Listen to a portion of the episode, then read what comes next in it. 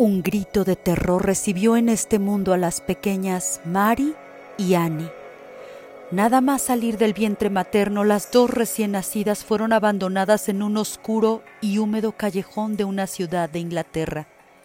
Su familia, por muy noble que fuera, se negaba a criar a aquellos dos monstruos, unas hermanas siamesas.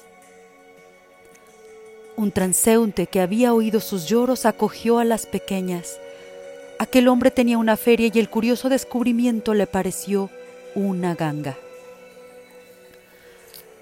Mary y Annie crecieron rodeadas de animales exóticos y de gente tan extraordinaria como ellas. Los gritos, las burlas y los aplausos eran su pan de cada día. ¡Qué horror! Pero ¿cómo podrán vivir así? ¡Bravo! ¡Bravo! Los espectadores acudían desde lejos y pagaban mucho dinero para contemplarlas. Mari y Annie esquivaban sus miradas y solo esperaban que el espectáculo acabara. Por la noche, el director las encerraba en una jaula con los animales. Pero Mari y Annie desarrollaron un don secreto. Los animales hacían todo lo que ellas les ordenaban Bastaba con un chasquido de dedos para que el león más fiero se amansara como un tierno corderito, o al contrario, para que el perro más dócil se convirtiera en un sanguinario depredador. Un día, después de otra de tantas humillaciones, las dos hermanas se rebelaron. Ordenaron a los leones, a los monos y a los otros animales que sembraran el pánico en la feria y se vengaron de su torturador.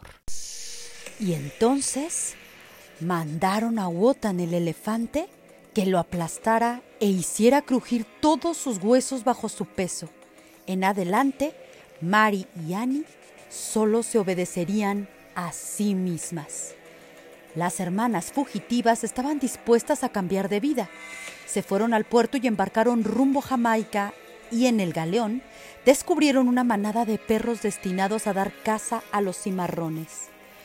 Todos acabaron temiendo a las siamesas y a su terrible jauría, pues durante la travesía se hicieron las dueñas del barco.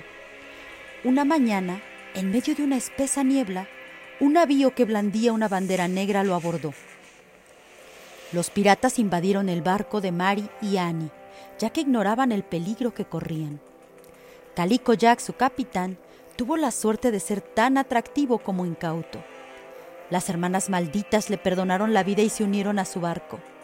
La selecta cuadrilla cruzó los mares del sur en busca de los más bellos tesoros y saqueó los barcos más lujosos. Reinaron sobre las aguas cálidas y azules del Caribe. Pero los estrechos lazos que siempre habían unido a Mari y a Annie empezaron a romperse el día en que los celos se instalaron en sus corazones. Cada una quería el apuesto capitán para ella sola. Tuvieron una gran pelea y el poder que ejercían sobre los animales desapareció.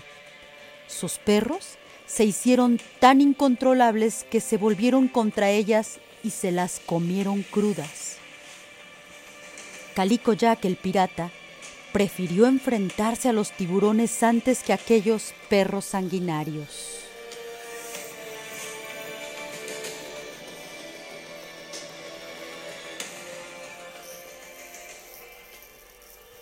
¿Habías escuchado alguna vez esta terrible leyenda? Espero que te haya impresionado tanto como para volvernos a encontrar nuevamente en otra historia. Soy Alma Leirda, nos vemos en otro capítulo más de